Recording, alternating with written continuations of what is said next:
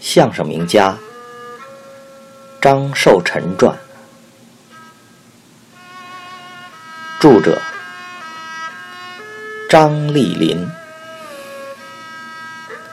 文化艺术出版社出版。九，相声大王。一九二五年，父亲同陶香如合作。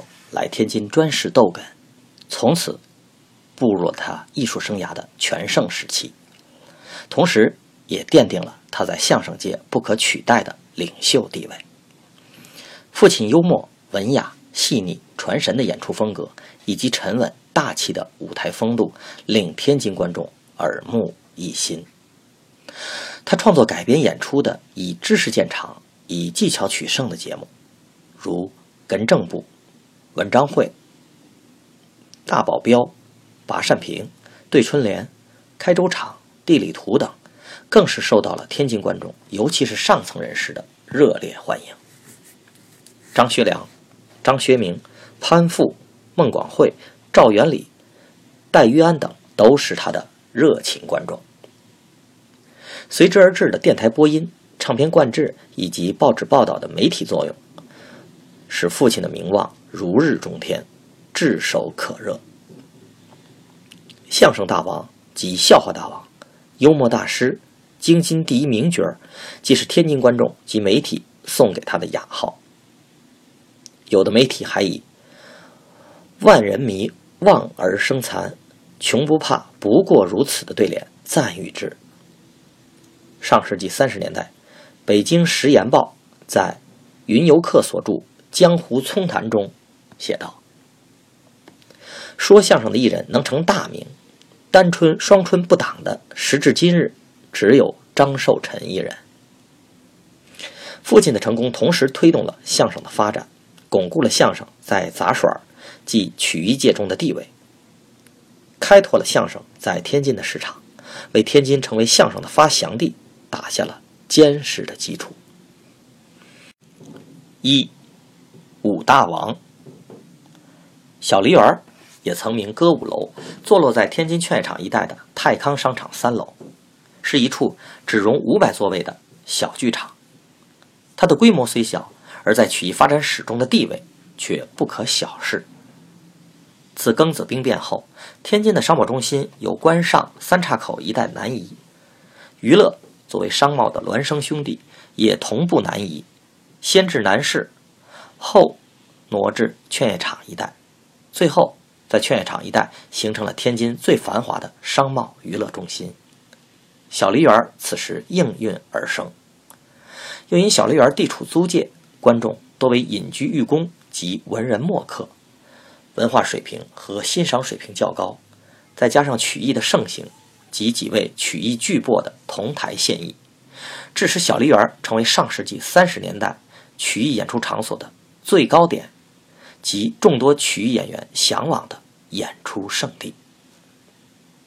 在上世纪三十年代末四十年代初，泰康商场和三楼的小梨园之间曾出现过一种奇特的现象。泰康商场的商业构造不太合理，它很少迂回路线，因此不利于购物。泰康商场建成的第二年，位于它对面的劝业场落成开业，分流了泰康商场的顾客群。因此，商场的业务逐渐萧条。然而，形成鲜明对照的是，楼下顾客稀少，楼上的小梨园仍然笙歌主板，照常营业。曲艺的魅力及小梨园的名气由此可见一斑。一九二七年，泰康商场落成不久，小梨园开业，父亲以相声攒底的组台形式守进小梨园。此后，他又和刘宝全等名家久居小梨园，同台献艺。他的许多艺术活动都和小梨园有关联。武大王的称谓，既是当时观众对父亲及其他四位曲艺名家的赞誉。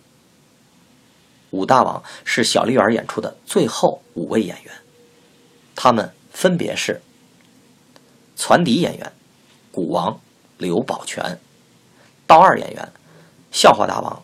张寿臣，道三演员，单弦大王荣建臣，道四演员梅花鼓王金万昌，道五演员戏法大王罗文涛。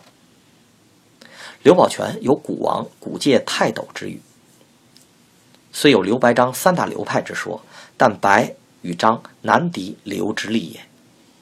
清末民初，刘宝全和说评书的双后平、唱戏的谭鑫培并称为一谭三杰。荣建臣，满族人，他的嗓音甜润，表演细腻，且能编写古词，谱写古曲。对单弦八角鼓的发展有很大的贡献。他一九二六年由北京来天津，一炮打红，誉满京城。单弦虽有荣建臣、常树田、谢瑞之三大流派，但荣建臣始终处于领先的位置。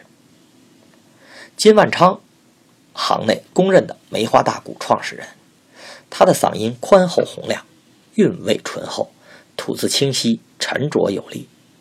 他深谙五音六律，熟悉各种乐器的性能。代表曲目有《黛玉悲秋》《鸿雁烧书》等。金万昌之后所兴之卢派梅花，也基于金。以上三位老先生因其在曲坛上剑术卓绝，在史料上也多有记载，本文就不再赘述。而戏法大王罗文涛，因没有音像资料存世。且建国后曲艺杂技分家，所以现今的听众对其知之甚少。笔者有幸在父亲那里听到过有关罗老先生的轶事，记忆如下，以享读者。上世纪六十年代初，罗文涛的入室弟子杨晓婷随中国杂技团来京演出，他借来京的机会拜访了父亲，交谈之中谈到了罗文涛。中国古典戏法的表演形式很简单，舞台上只有一位演员和一位助手，没有任何的道具。演出时，助手将蛙蛋，就是戏法界的术语，即一块一米见方的小夹背，将蛙蛋搭在了演员的右肩上，然后在二人的搭讪、卖拍、插科打诨之中，演员从蛙蛋下面变出来糖果、鲜货、花篮、大碗。以及带火的铜盆和带水的鱼缸，变出的东西再由助手一一摆在台面上，直至摆满舞台。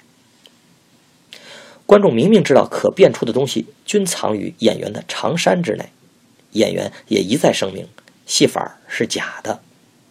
可是这么多东西如何带在身上呢？这个就是中国戏法的奥秘所在，也是观众喜欢中国戏法的原因。罗文涛为什么被誉为大王呢？他的独到之处是什么呢？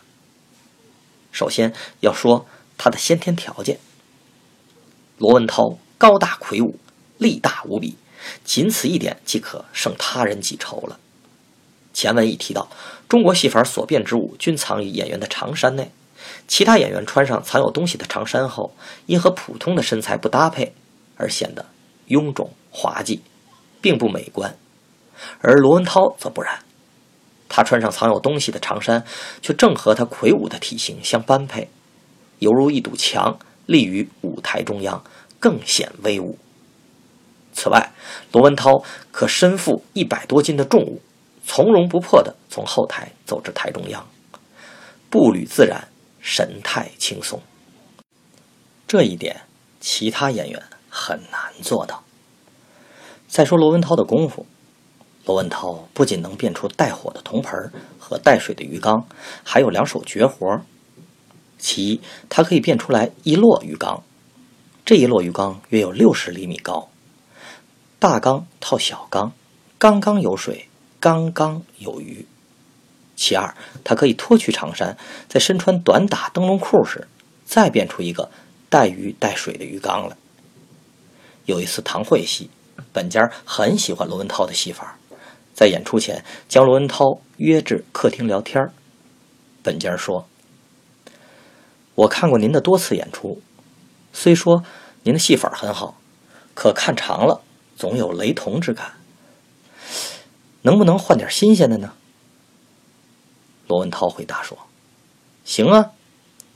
本家又问：“那你都能变什么呢？”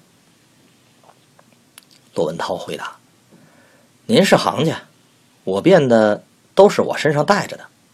这么说吧，凡是我身上能装下的，都能变。”本家环视了一下客厅，只见门前摆放着两盆夹竹桃，这两盆花均有半人多高，枝叶舒展，也有一抱之围。若论重量，每盆也在七十斤左右。看罢说道：“这两盆夹竹桃能变吗？”罗文涛走到门前，仔细的看了看夹竹桃，答道：“可以。”本家就派人将夹竹桃搭至了后台。罗文涛卡货包装后，将夹竹桃放到了身上，又在舞台上变出。本家看后大喜，并重赏了他。